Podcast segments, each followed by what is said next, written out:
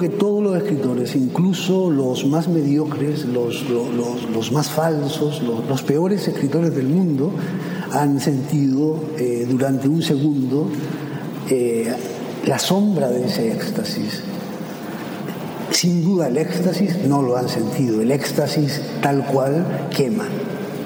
Y alguien que lo siente durante un segundo y luego retorna a su mediocridad existencial, es evidente que no se ha metido en el éxtasis, porque el éxtasis es, es terrible, ¿no?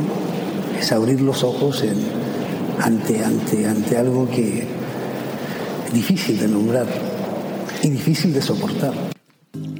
Hola amigos de En el Camino. Antes de iniciar, paso un rápido aviso, ya que he creado una sección de libros en el sitio oficial del programa, en el caminopodcast.com. Y en esta sección estoy agregando todos los libros mencionados en el programa, divididos por categorías, con links directos a Amazon. Me hubiera gustado, la verdad, que fuese directamente con alguna editorial, pero bueno, Sudamérica y su subdesarrollo con el colaboracionismo. Todavía están en la época de los señores feudales, así que bueno, vaya que si hasta Amazon tiene un programa de afiliados de marketing y dan comisiones. Amazon, como si lo necesitaran. Así que si quieren ahondar en los autores que cito en el podcast, en esta sección revelo mi naipe de ideas y de paso ayudan al viejo Nico a seguir independizándose. Bueno, muchas gracias. Dicho esto, empecemos. En esta segunda parte del episodio Independencia, más experimental, donde voy a leer poesía de Whitman, quiero alejarme un poco de la seriedad, de la responsabilidad, del caos y el orden que he mencionado en el capítulo anterior, y acercarme al éxtasis, a los sentimientos positivos y la lujuria de vivir. Es por eso que inicio con mi querido compatriota Roberto Bolaño el éxtasis es difícil de describir y difícil de soportar. Pero sobre todo si realmente te metes en él, te quemas. Es el éxtasis que sentía Rambo adolescente corriendo por los rieles del tren, escapando a París.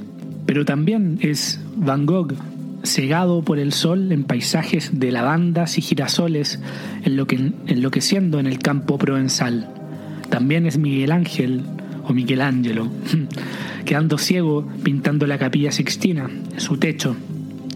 El éxtasis también se puede alcanzar maduro, como el caso de estos dos ejemplos, Van Gogh y Miguel Ángel.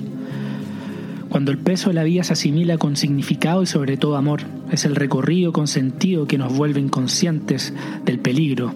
Es nuestro camino, nuestro camino independiente. Es la belleza más vívida y palpable de entrar a lo desconocido. Y también es Walt Whitman y su poemario Leaves of Grass o Hojas de Hierba. Y al apoyarme en Whitman me cuestionaba cómo abarcar las lecturas de sus poemas. ¿Era en su inglés original o en una traducción al español? Un amigo al compartirle mi rasquemor de no querer pasar por pretencioso y leer en inglés me dijo, imposible que le gustes a todo el mundo. Y tiene razón. Eso es parte de ser independiente también, regirme por mis convicciones. mis convicciones son que en estos tiempos hay que ser más autodidacta que nunca. Por eso leeré los versos en inglés, seguido por una traducción.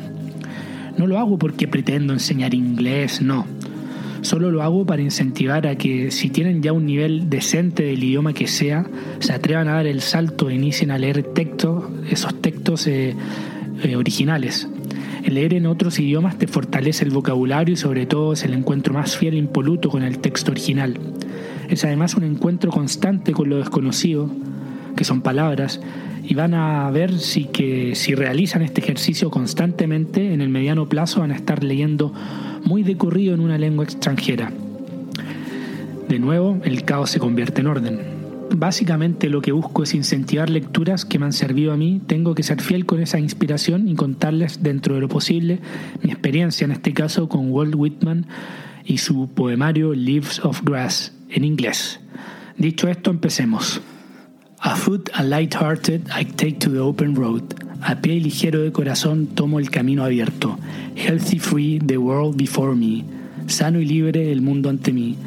The long brown path before me, leading wherever I choose. La larga ruta marrona llevándome donde elija.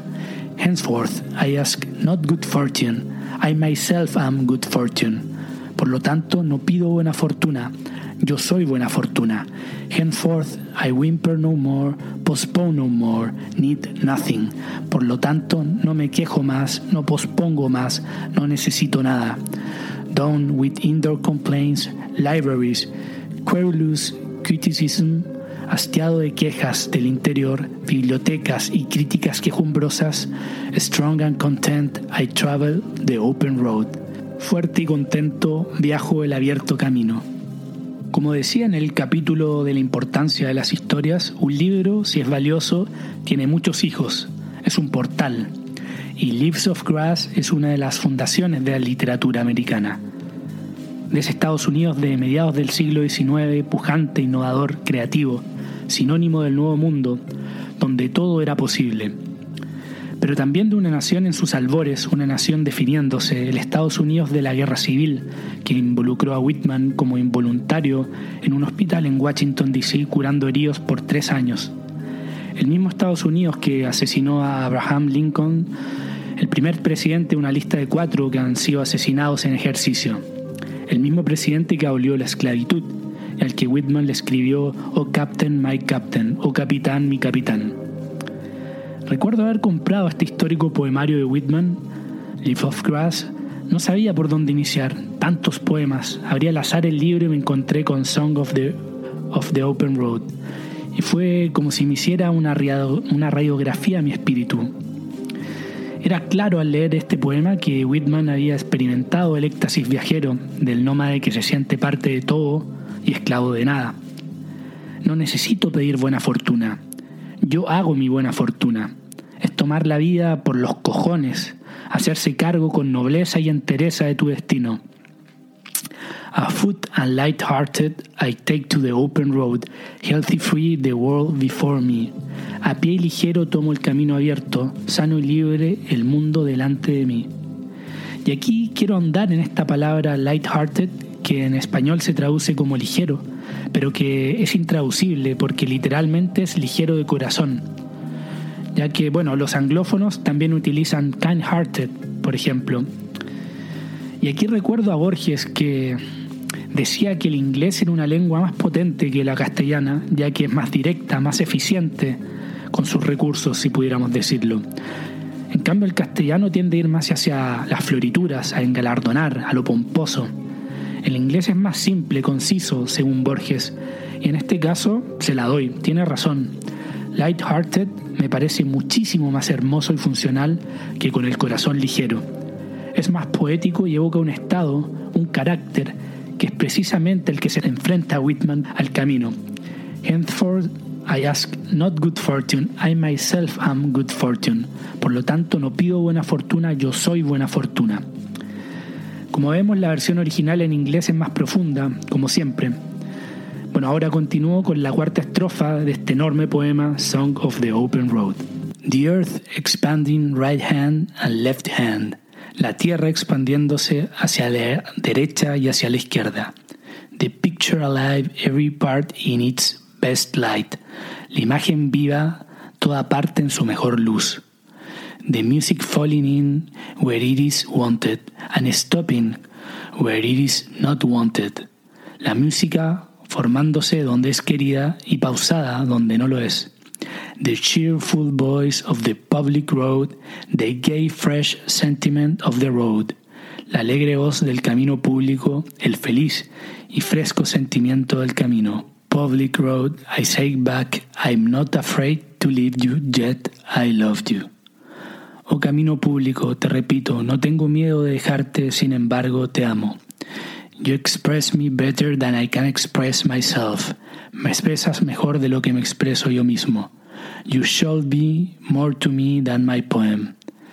Debes ser más para mí que mi poema. I think heroic deeds were all conceived in the open air and all free poems also. Creo que hechos heroicos fueron concebidos en el aire abierto y también todos los libres poemas. I think I could stop here myself and do miracles. Creo que puedo parar aquí y hacer milagros. I think whatever I shall meet on the road I shall like, and whoever beholds me shall like me. Creo que quien sea que conozca en el camino me gustará, y quien sea que me contemple le gustaré. I think whoever I see must be happy. Creo que quien sea yo vea debe ser feliz.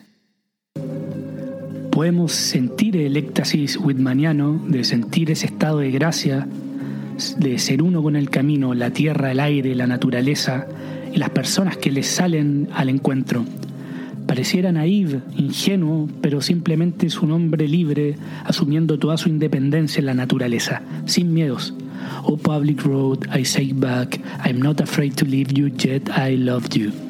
You express me better than I can express myself. Oh camino, te repito, no tengo miedo a dejarte, sin embargo te amo. Me expresas mejor que yo mismo. Es una declaración de amor total. Te amo pero no te necesito, a pesar de que me expresas mejor que yo mismo.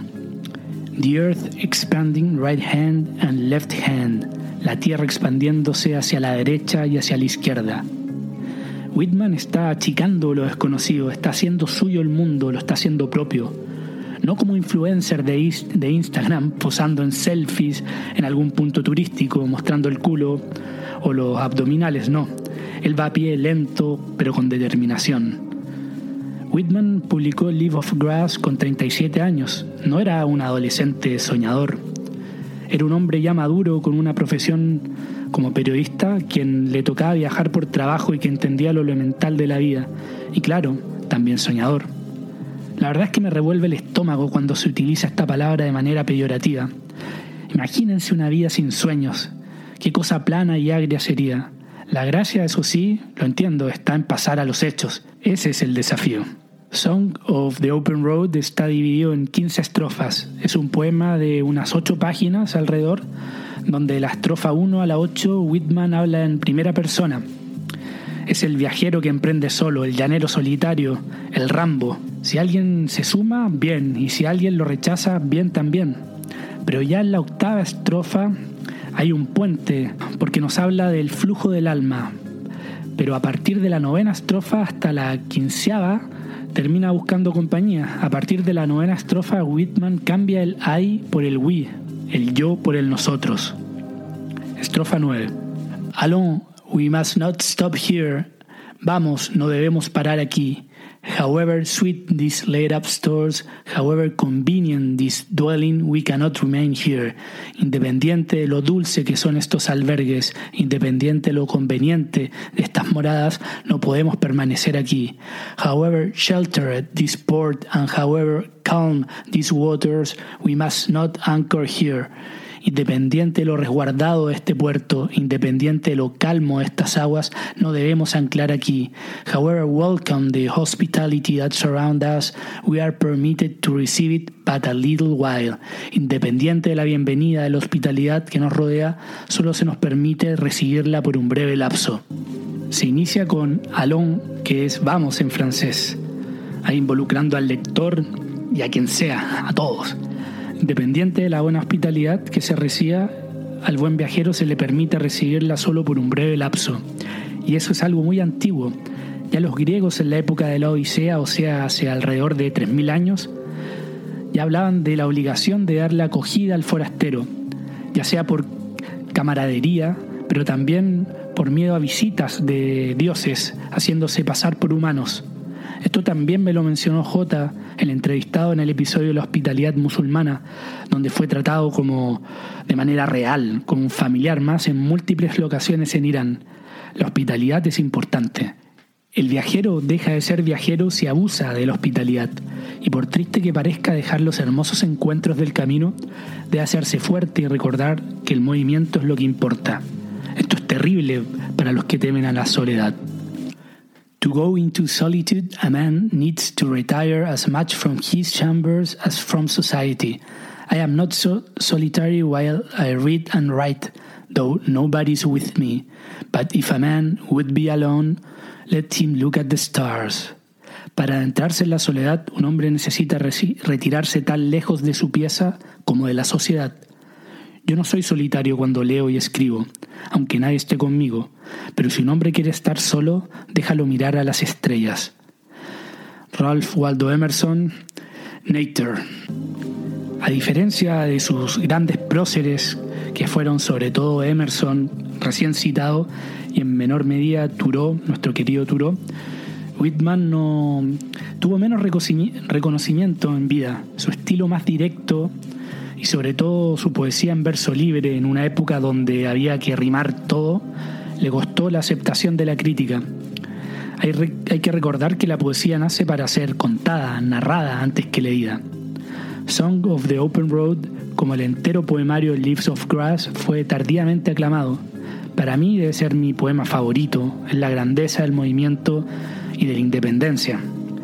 Al leerlo por primera vez, bueno, ya dije que fue una radiografía, un impacto total, como a mi espíritu, pero pensé también en lo práctico y ya que muchas veces después de un largo viaje recuerdo haber respondido al clásico y bueno, ¿y cómo estuvo? ¿Cómo estuvo ese viaje?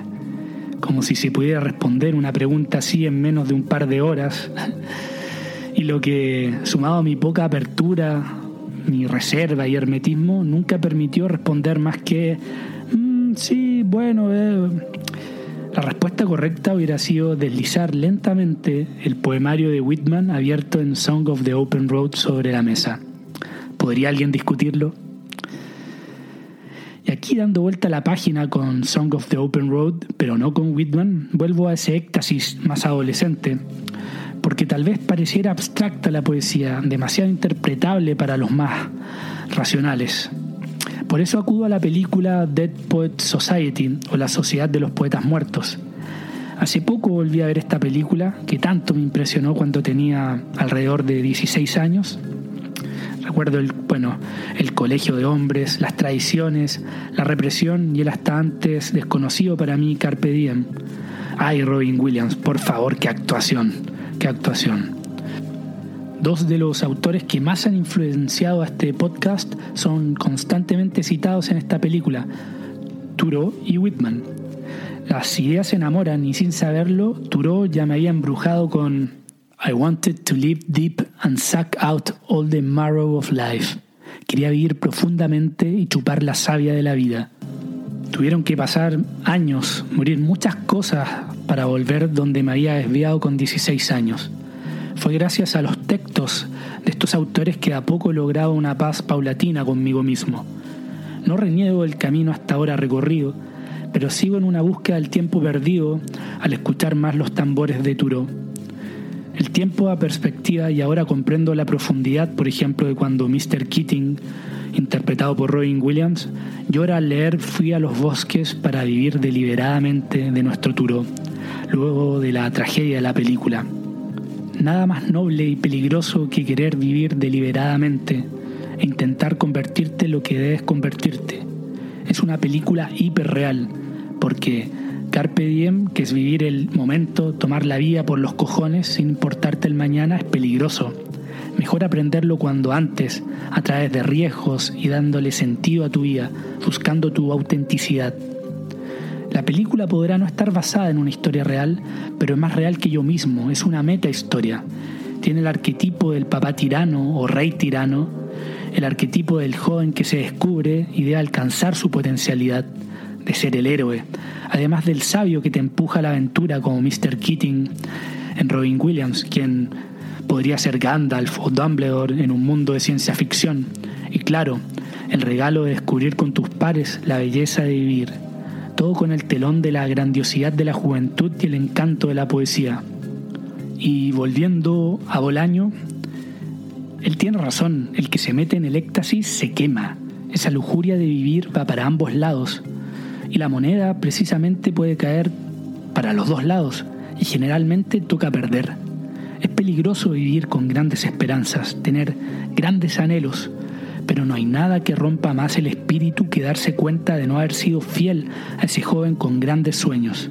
Al final, como sea ese niño o joven, te la va a cobrar, te va a cobrar esa traición.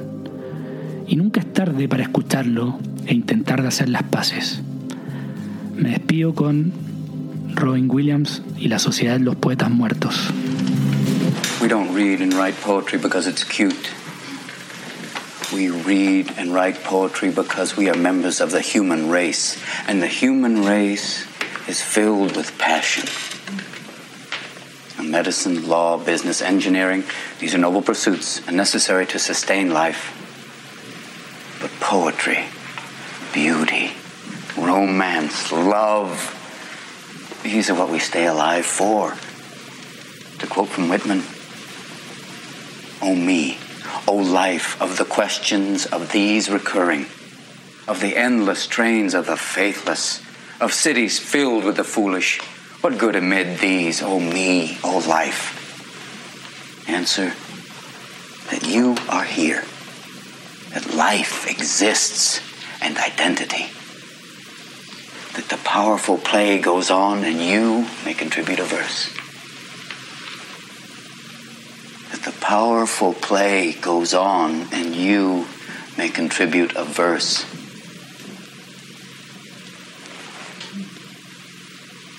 What will your verse be?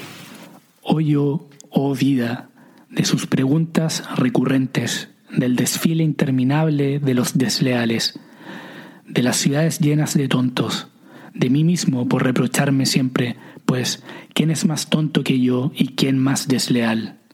De los ojos que en vano ansía la luz, de los significados de las cosas, de la lucha siempre renovada, de los malos resultados de todo, de las multitudes pesadas y sórdidas que me rodean, de los años vacíos e inútiles de los demás, con los demás entrelazado. La pregunta, oh yo, la pregunta triste que vuelve, ¿qué de bueno hay en medio de estas cosas, oh yo, oh vida? Respuesta, que estás aquí, que la vida existe y la identidad, que la poderosa hora continúa y que tú puedes contribuir con un verso que la poderosa obra continúa y que tú puedes contribuir con un verso. ¿Cuál será tu verso?